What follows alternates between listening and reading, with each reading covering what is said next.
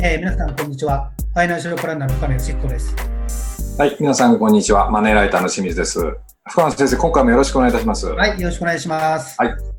えー、今回のテーマはですね、住宅ローンということで、はい、まあ、いろんなあのお悩み持ってる方がいるんですけれども、今回ちょっとこんなご相談をいただいておりますので、えー、お聞きください。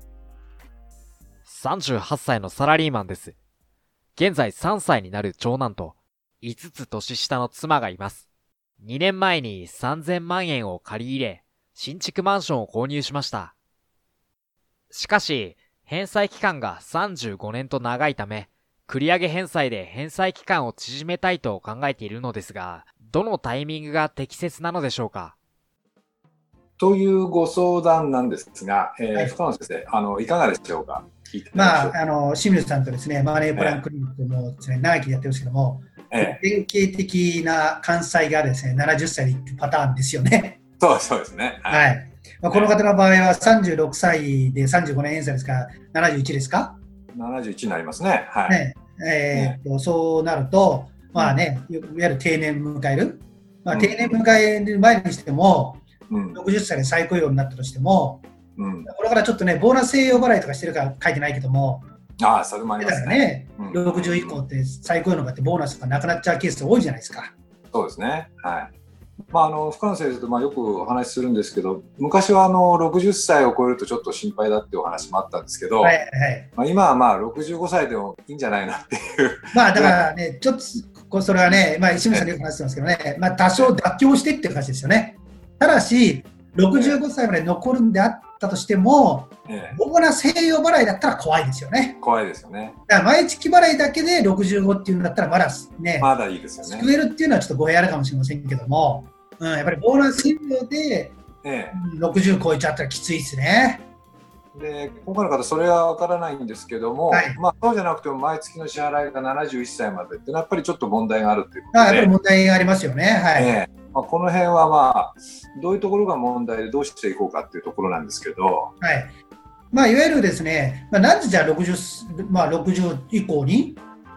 住宅ローンを残すのかっていうのが怖いと、はい。まあ、単純に考えれば、ね、今、再雇用で65歳まで働きとしたとしても、はい、60歳の時にやっぱり急激に収入って落ちるじゃないですか。そうなんですよね。で、さらに、ね、65からまあ年金をもらうときは、その時にもう一度持ってますから、はい、やっぱり住宅ローンなどに費用が残っていると、はい、かなりですね老後生活がですね厳しい。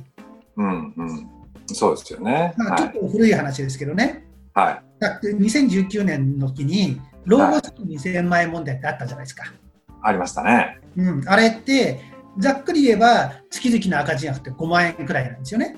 うん、そうですね。それを累積、30年間の累積にして、まあ、2000万円足りないってものですけど、はいはいはい、詳細に見るとですね、実は住居費がね、1万5000円前後ぐらいしかない。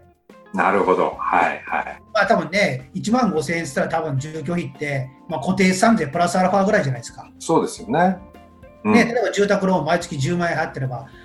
もう15万ですよね。そのあたりっていうのも、やっぱり考えなきゃいけないってことを考えると、うん、やっぱりね、老後ね、安心して暮らすためには、いわゆる住宅ローンを残さないっていうことですね。まあ、それで今回のご相談のあの内容なんですけども、うん、関西時期が長いので、あの住宅ローンの繰り上げ返済はいつがいいかっていうところで、なんか目安となるようなものっていうのはあるんでしょうかね。一番よく言われるのは、まあ、住宅ローンね、えー、と組んで、10年間の住宅ローン控除があるじゃないですか。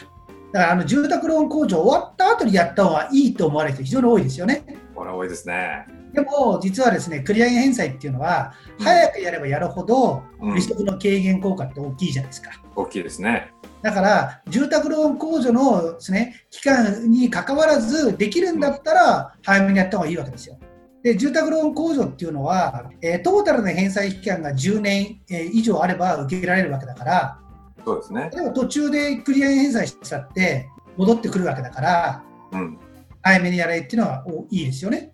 まあそうですよね。で、まあ基本的には早めにですね、できないようであれば、うん、子供さんが学校に上がるとか、うんね、あるいは、まあ、人によっては5年ごとに定期的にやるとか、うん、または貯金額が一定になるとかね、まあ、早めにやるっていうこと、うん。まあ、そのなぜなぜ早めにやるかっていうのは、例えばお子さんがいらっしゃる家庭であれば、うんうん、子どもの教育費っていうのはやっぱりですね高校とか大学とか行った時は一番かかるじゃないですか。そうなんですよね。やっぱりその時に繰り上げ返済しようっていうのは難しいですよね。で、ね、あれば、このままだ小さいうちなどに早めにやった方がいいっていうのが、やっぱりポイントになってると思うんですよ。そうですね。はい。で、繰り上げ返済に関して言えばね、まあ、一度でまとまった金額ができなかったとしても、ある程度できればそれなりでも効果あるわけじゃないですか。そうですね。で、最近ではですね、えー、繰り上げ返済の際の、ね、手数料なんかも結構無料増えてきましたよね。増えてますね。例えば、うん、通常の銀行でも、ネット経由で申し込めば無料とかってあるから、あありますよね。考えるんだったらですね、さっき言ったように、金額にこだわらず、タイミングでコストやっていくっていうのでいいと思うんですよ。うんそうですよね。はい。でただし、注意しなきゃいけないのは、クレーン返済には2つの方法があるってことをまず、ね、守っていただきたいんですよ。2つの方法があるんですね。まあ、守っていただいて、よく理解した上で使い分けてくださいってのが正しいのかな。そうですね。はい。まあ、いわゆるですね、これは期間短縮型と返済の軽減型っていう感じで、はい、利息の軽減効果ですね。効果が大きいのは、うん、まあ、期間短縮型の方なんですよ。そうですね。まあ、期間短縮型っていうのは、